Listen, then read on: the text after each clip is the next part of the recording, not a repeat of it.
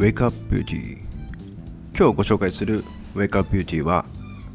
さあ皆さん新型コロナウイルス影響は結構出てるでしょうか、まあ、サロンでもですねマスクを着用したりとかアルコール消毒を徹底したり、まあ、できるところの対策はしっかりとしているというような状況ですね。まあ人がですねやっぱりすごく減ってきてるなと。人が集まる場所、まあ、コンサートだったりとかスポーツ業界だったりとかそういったものはですねキャンセルという形で私ももう2週間前にアベダのイベントを早々にキャンセルしてまあやっぱり決断としては良かったのかなというふうに思います。あとはですね僕が感じるのはこのニュースとか SNS とかで結構やっぱり情報が左右されますよね。例えば、まあ、マスクはないっていうのは仕方がないんですけどもトイレットペーパーやティッシュペーパーまたはお米とかもうみんな結構買いあさってない状況になってますよね。そんなになくなるのかなって正直思うんですけどやっぱこういうような情報が流れるとみんな一斉にそこに流されて購入してしまう。まあそういう人の心理が働いてしまうんでしょうね。またこんだけマスクがなくなってる中で WHO が発表した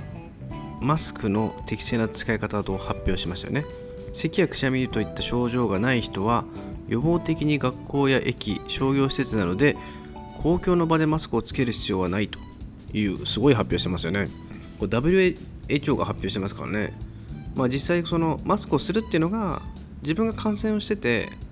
菌を飛ばさない。自分が咳をしたりする時にま効果があると。いうところを発表します。まあ、だからマスクをするなというわけじゃなくて、まあ、どういう情報かっていうのは自分で今後ジャッジしていくしかないんだなっていうふうに思います。やっぱり日に日に情報って変わっていくじゃないですか。でこれが正しいこれが正しくないっていうのは、まあ、正直分かんないですね。何が合ってるのかっていうのは。そういったことを、まあ、意識していければいいのかなというふうに思います。今日はですねすごい朝あの早く起きていろんな情報を見てたらですねあすごいいいなって時代が変わったなって思ったのがでこういうよく自粛モードになるじゃないですか震災が起こったりとか、まあ、今回初ですよねウイルスでこんだけいろんなイベントが中止になったりするのが。でその中で今回ガールズコレクション東京ガールズコレクションが無観客でライブ配信でやってたんですよね。でそれを映像を見た時にモデルさんとかってどんな気分なんだろうってというのをね思いながら自分がそのステージに立ったとした時に全く観客がいないところであの演技だったりとかあの表情いかにも人がいるかのような演出をするっていうのはやっぱプロだなって思いました。すごいですね。でまたあのミュージシャンがですねライブが中止になってどうしたかというとクレバさんとかは生配信したりとか。あとあのすごくあこれすごいいいなって思ったのがこんだけ中国の武漢からウイルスが発生してまあ入国拒否だったりとか渡航禁止とか、